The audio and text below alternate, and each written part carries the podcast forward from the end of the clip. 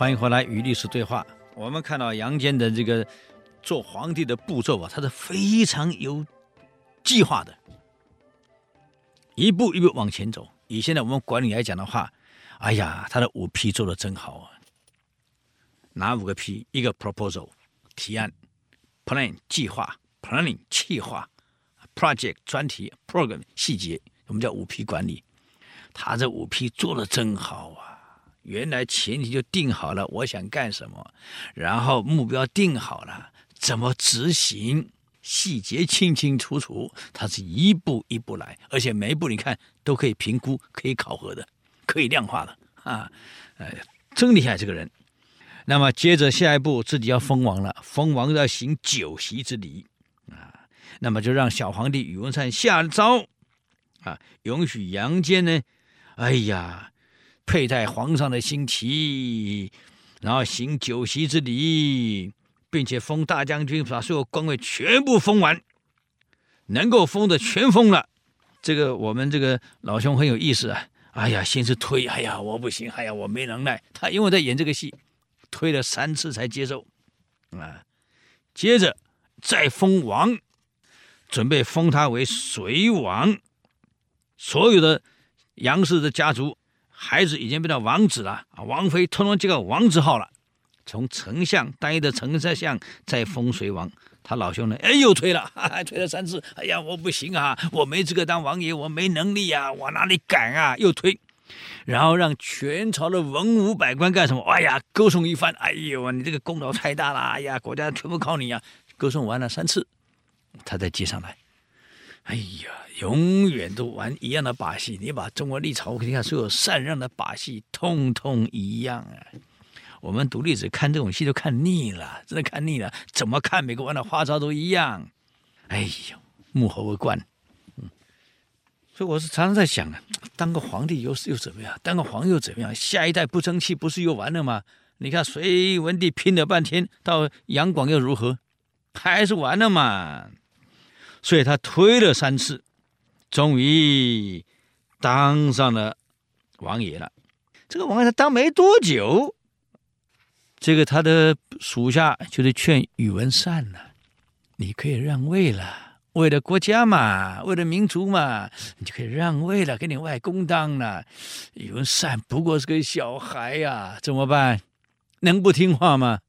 所以就禅位了，要杨坚受禅。杨坚呢，又吹了三次。哎呦，我不行啊！我哪敢当皇帝？这不是篡位吗？哎呀，我怎么干这种事呢？再演三次，演完后呢，又继位了。所以终于同意了。你晓得，宇文善继位是八岁，到让位给杨坚的时候，你猜宇文善几岁？九岁。等于说，云云死后一年，江山就没了。才一年啊，各位呀！哎呀，如果云云多活几年，寿命超过杨坚，他哪里有这个机会呀？年轻轻就这样死了，比自己岳父死得早，你看还有什么戏唱呢？那为什么比岳父死得早？你不会保护你自己，不会养生嘛？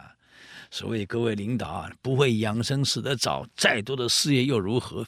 年轻的时候苦的半死，赚一批钱，到老了时候把这个钱送给医院去享受，通通送给医生护士的，送给医院了，这里没有享受到，多可惜呀、连江山都没了。这个时候，杨坚就从前朝的惯例，这里是隋国公嘛，就以隋定为国号，宇文善封介国公。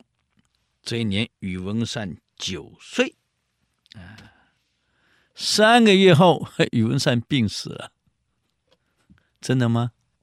各位，好悲哀呀！外公把外孙干什么？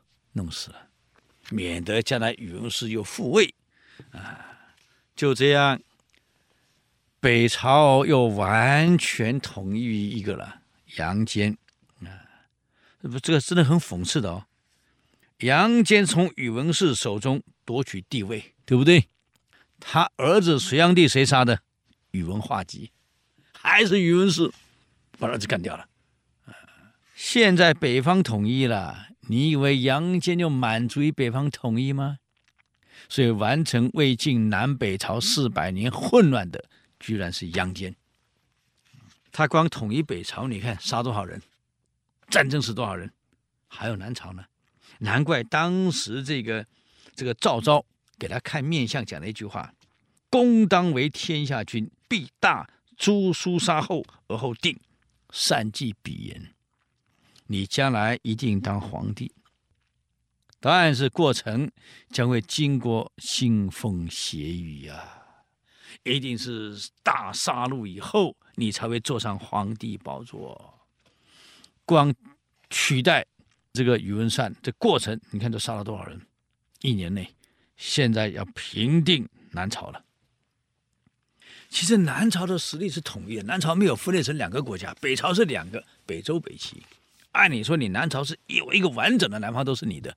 你的实力最强最大，可为什么还是被吃掉？那就问问南朝的皇帝在干什么？当隋炀帝建立隋朝的时候，陈朝的皇帝叫陈叔宝，对杨坚非常感兴趣，很想看他长得什么样子，啊，就找人啊，把隋炀帝的画像拿来了。他先派一个特使到隋朝去。然后到了隋朝后呢，把杨坚的像很完整的画下来。以前没照相机耶，没有没办法，也没有录影。但是古代人画像画的真好，跟真人竟然没两样，就画下来了。画下来呢，带到南方来了。当陈叔宝看到是杨坚画像的时候，历史上的记载是这样：竟然吓到面目苍白，一看到杨坚吓坏了。啊，长这样子啊！居然语无伦次的喊道：“救命啊！救命啊！我，我怕这个人好可怕呀！我再也不要见到这个人了！救命啊！救命啊！”陈叔宝在宫里被宫女开太监一手养大的，好像是文质彬彬啊，是个文人。当然，到底杨坚长得什么样子，我们现在没看过。为什么陈叔宝看到杨坚的像会喊救命？我再也不要看到这个人了，吓死了！而且北周每一个人看到杨坚都说，这个孩子将来一定会篡位，一定会当皇帝，啊，我们可惜没见过这个像。如果能当时有照片的话，我们现在就可以欣赏一下了，多好啊！